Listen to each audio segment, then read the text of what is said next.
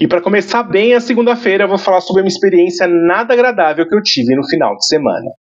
A Netflix parece ter descoberto o cinema da Tailândia, que é um celeiro extenso e com uma narrativa bem particular para quem já viu um filme de lá. Doi Boy é um desses filmes. A gente nem pode falar que se trata de um filme queer. O protagonista é um forasteiro clandestino na Tailândia que, no meio da pandemia de Covid-19, ganha vida como stripper e fazendo massagem.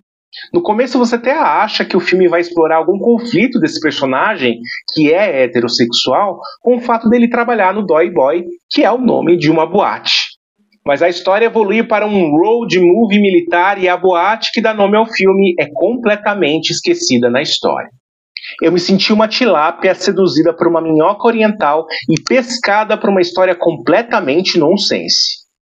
Pode ser que eu não tenha alcançado a história, porque ela tá lá com a sua nota 6 no IMDB, e eu dou até 2 no máximo. Então, para sacramentar essa segunda-feira modorrenta, foge que é cilada, Bino. Dói Boy está na Netflix, se você quiser se arriscar.